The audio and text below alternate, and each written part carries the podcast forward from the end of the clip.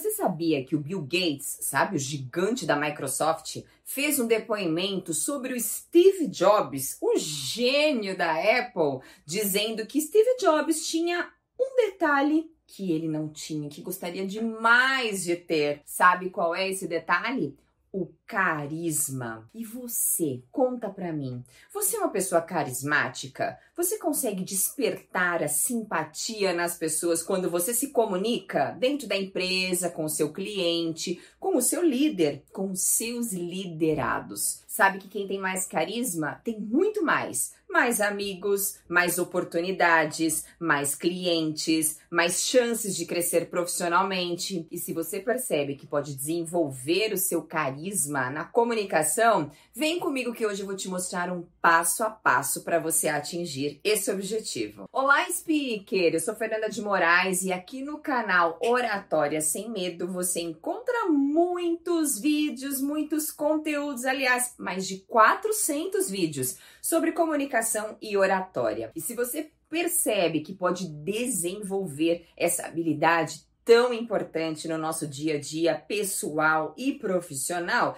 eu convido você a se inscrever aqui no canal e fazer parte dessa comunidade de speakers, de comunicadores acima da média. Sim, você que não está tão feliz com ah, sempre a mesmice, Fernanda, falo do mesmo jeito, sou meio nota 7 assim, tenho poucas oportunidades de crescer na minha carreira. Você que está inconformado, esse canal é para você, porque muitas vezes nós investimos em certificações, em excelentes cursos, numa boa graduação, mas se a minha comunicação não estiver alinhada com o meu conhecimento, provavelmente você vai depreciar toda a sua experiência. Então, se você é um inconformado, assim como eu, vem logo se inscrever, ativar o sininho para o YouTube notificar você a cada novo conteúdo e também já deixar o seu curtir, o seu comentário aqui nesse vídeo, porque isso é muito importante para mim. E o primeiro passo para você desenvolver uma comunicação carismática é você ter autoconfiança. Imagina você chegar numa situação de apresentação,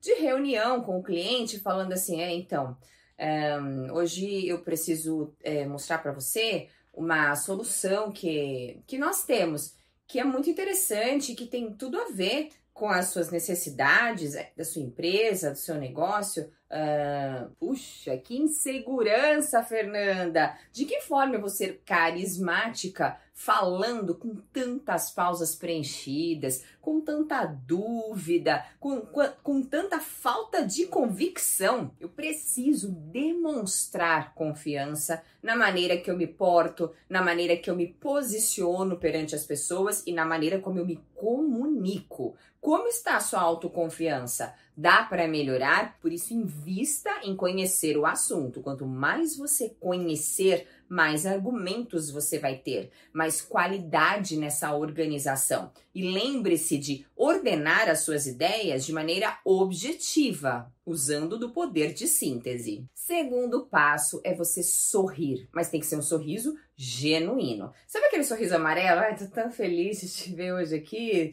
seu João. É uma alegria receber o senhor aqui no nosso escritório. Aquele sorriso que todo mundo percebe, fica estampado que você não está nada feliz. Você só está tentando ser simpático. E o carismático, ele não tenta ser simpático, ele é simpático. Ele transborda isso no jeito de falar. Só que tem um outro cuidado importante com o sorriso. Eu não posso sorrir demais ou sorrir em momentos descontextualizados. Algumas pessoas querem ser simpáticas, carismáticas e ficam sorrindo assim o tempo todo. Meu nome é Fernanda de Moraes, hoje eu vou falar com você sobre a importância da comunicação no seu dia a dia profissional e aquele riso de nervoso, né? A gente até brinca assim, aquele meme, Ih, tá rindo de nervosismo, só pode ser, porque é descontextualizado. Eu falo de um número que eu não atingi, uma meta que não foi alcançada e fica sorrindo para querer ser simpático? Não, eu preciso contextualizar. Em que momentos eu devo sorrir? Quando você abre um discurso, abre uma reunião, cumprimenta as pessoas, agradece pela presença, pelo tempo delas, quando tem algo leve, descontraído e também ao final, quando você agradece novamente e se despede. São momentos pontuais estratégicos que pedem um sorriso verdadeiro. Terceiro passo é manter o contato visual. Você quer ser carismático quando você falar e quando você escutar, mantenha o contato visual com a sua audiência. Porque se eu falar com você olhando para cima, olhando para o lado, dando uma olhadinha no meu relógio. Parece que eu tô com pressa, não tô muito à vontade, estou aqui desconfortável de conversar com você. E quando eu mantenho o contato visual, além de ser muito mais influente, mais convicta, mais persuasiva, eu também consigo até liberar um hormônio do engajamento, hormônio da conexão, que é oxitocina. Sim, isso faz toda a diferença para você engajar a sua audiência. Por isso, mantenha o contato olho no olho. Quarto passo é escuta ativa. Não basta simplesmente ouvir e o que é ouvir? É você escutar de maneira superficial. Por exemplo, agora eu estou conversando com você e você está ouvindo outros ruídos. Pode ser alguém passando num ambiente de fora aí de onde você está, pode ser alguém que bateu a porta, pode ser um carro na rua, uma buzina, o barulho do ventilador, do ar condicionado. Só que você não está concentrado nesses sons. Você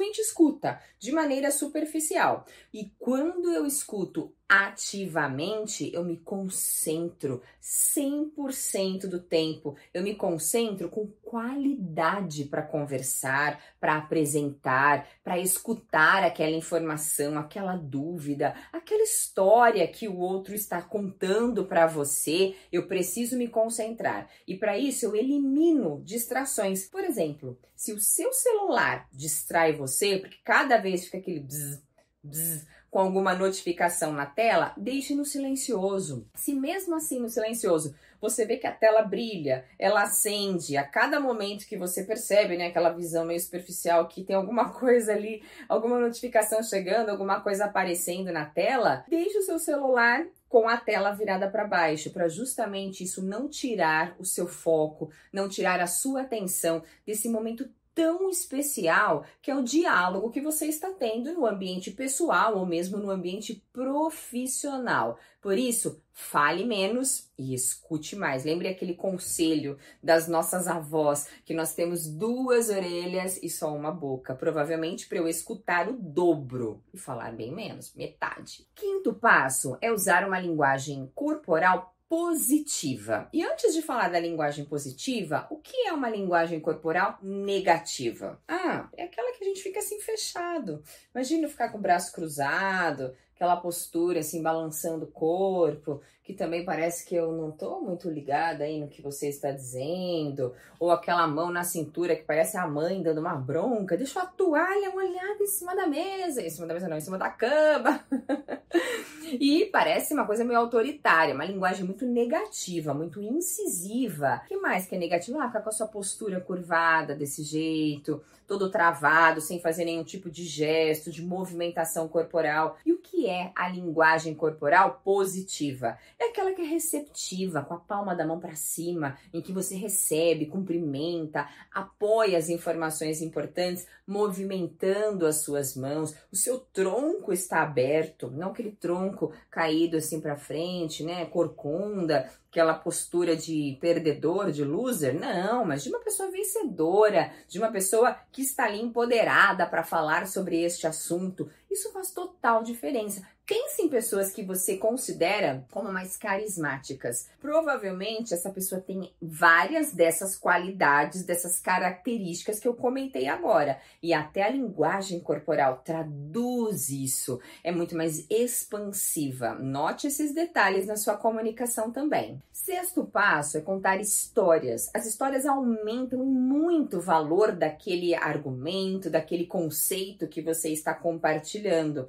Tem estudo que mostra mostra que aumenta em até 22 vezes a importância do assunto. Por isso, nós podemos abusar das histórias. Claro que não somente contar histórias, senão você vai virar o Forrest Gump do filme, lembra? Que só conta história, história, história, história, e assim fica chato, fica algo previsível. Mas em momentos estratégicos de uma aula para ilustrar um conceito, de uma palestra para também ilustrar a importância de uma informação que você compartilhou, ou mesmo com o seu cliente, trazendo cases de sucesso de outros clientes que também usaram aquela mesma solução, aquele mesmo produto e tiveram essas vantagens, esses benefícios. Isso é extremamente poderoso para trazer muito mais carisma, para conectar, para engajar as pessoas que estão ao seu redor. E sétimo passo, fale, expresse gratidão.